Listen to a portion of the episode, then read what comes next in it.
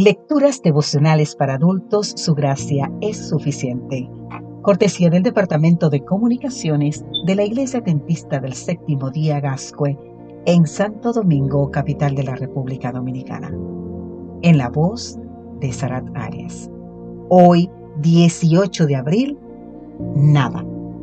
El libro de Primera de Corintios capítulo 8 versículo 4 y 5 nos dice, Acerca pues de los alimentos que se sacrifican a los ídolos, sabemos que un ídolo nada es en el mundo y que no hay más que un Dios, aunque hay algunos que se llamen dioses, sea en el cielo o en la tierra.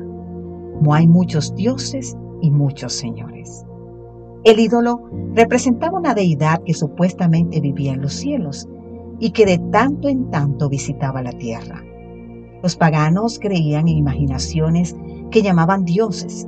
Eran representaciones de cosas del cielo y de la tierra, tales como el sol, la luna, las estrellas, el fuego, el agua, la tierra, animales, aves, así como seres mitológicos como Apolo, Júpiter y Venus. Además, los emperadores romanos se autoproclamaban dioses, levantaban estatuas de sí mismos y luego perseguían hasta el martirio a los cristianos que no los adorasen. Pablo afirma que el ídolo no es nada, representa un Dios inexistente, nada representando a la nada, absolutamente nada.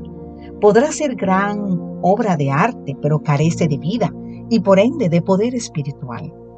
El ídolo está hecho de madera, piedra o metal y no significa nada, ni en el cielo ni en la tierra. La palabra ídolo no se refiere únicamente a la imagen, sino al Dios que se supone que representa. La creencia de que diversas deidades moran en los ídolos hechos por el hombre es solo una fantasía de sus adoradores.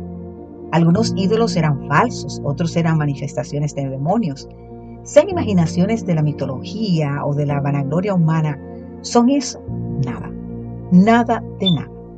No merecen ni adoración, ni confianza, ni dependencia. Cuán pagana es nuestra manera de vivir nosotros también podemos tener ídolos, considerados en exceso, casi a nivel de veneración.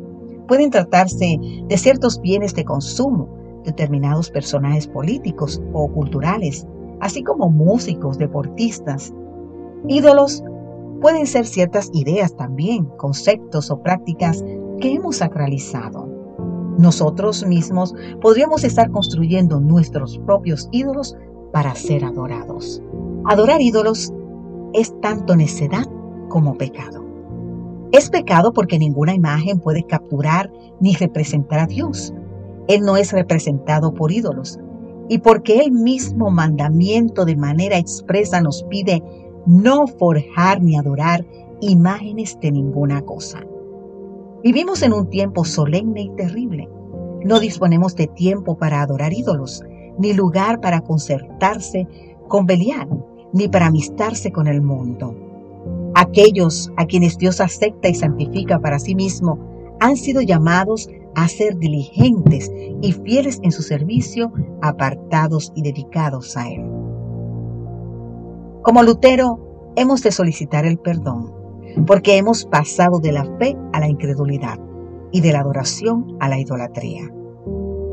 Ahora bien, querido amigo, querida amiga, te invito en este momento a decir, Señor, ayúdame a dejar todos mis ídolos, a ser diligente, fiel, apartado y dedicado a ti.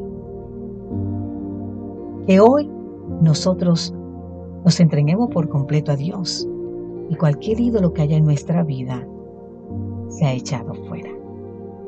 Amén.